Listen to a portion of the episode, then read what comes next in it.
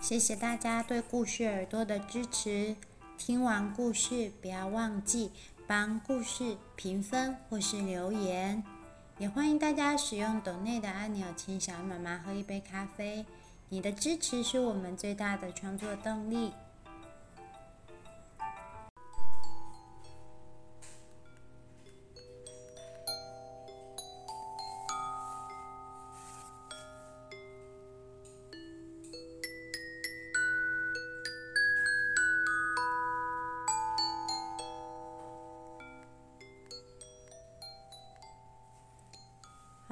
大家好。这一次，小恩妈妈又要来跟大家分享《大文豪故事集》里面所选的美国作家马克·吐温的故事。这一次的配乐是不是有点不一样呢？因为今天我们要来讲梦境的故事。这次，小恩妈妈要来为大家带来的是马克·吐温的短篇小说《奇幻的梦境》。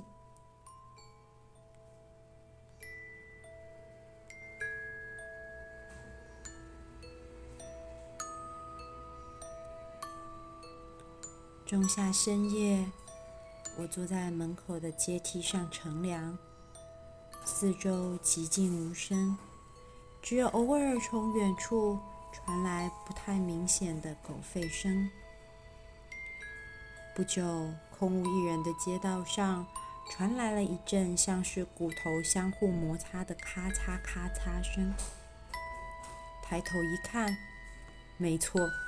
竟是一个高大的骷髅头，只有骨头的骨架，没有任何的肌肉，扎着头巾，身上披着一件破烂的衣服，露出所有的骨头和胸前一根根的肋骨，咔嚓咔嚓，踏着大步从我面前走过，我还没反应过来。又来了一阵咔嚓咔嚓的声音，又是一具骷髅，肩上扛着一具腐朽的木棺木，手里拿着一个包裹，而他竟看得见我，用那个下陷空洞的眼穴望着我，似乎还朝着我咧嘴微笑呢。咔嚓咔嚓咔嚓，又出现一个。这次，这个骷髅先生又离我更近了。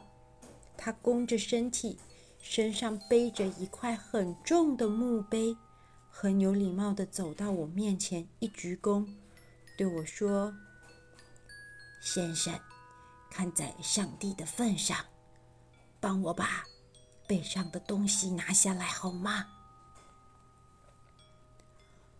我不敢拒绝，立刻照着他的吩咐。解下他背上的墓碑，放在地上。骷髅先生突然在我旁边咔嚓的坐下，用手擦擦他的大头骨，呱喳呱喳的，再把左手搭在右腿上，呱喳呱喳的，还拿地上的一根狗骨头磨着脚底的骨头，呱喳呱喳。呃。现在，骷髅先生坐在我旁边，他若无其事。我鼓起勇气跟他搭话：“呃，究竟发生什么事？大搬家吗？”骷髅先生也很自然的回答我了：“哎，我们住在离这不远的一个古老墓地，住那个地方谁都不会愉快的。”我们呐，住在那儿三十多年了。三十多年前，那是一处舒适的住家，四周有着人们种的鲜花，微风，草皮上有人整理，也有树荫，小鸟在树梢上歌唱，松鼠在草地上捉迷藏，子孙为我们着想，附近的环境总是整理得很干净。墓碑完整如新。骷髅先生说起回忆，还用那不带肉的骨头手拍我一下，把我吓了一大跳。谁知过了不久，子孙就把我们遗忘了。墓地开始长满杂草，四周一片荒芜，墓碑上的字风吹日晒模糊不清，到处都是杂草，所有的墓园变得鸟兽丛生，而且甚至连我们的坟墓都开始漏水。寒冬的雨夜，我们不得不离开漏水的坟墓，爬上树梢躲雨。我们可没有皮肉啊！冷风吹过，筋骨就咔嚓咔嚓的打颤。啊，咱们再不搬家的话，就要眼睁睁看着所有的东西都破坏了。骷髅先生吃力地站起来，我帮他把墓碑背好。他又叹了口气说：“你呀，也不必把这话告诉其他人。”除了我们的祖孙，也不会有人相信你说的话的。说完，他跟我挥手再见，又加入那可怕的搬家行列。一整夜，这些无家可归的可怜骷髅，背着沉重的行囊，一个一个从我面前缓缓走过去。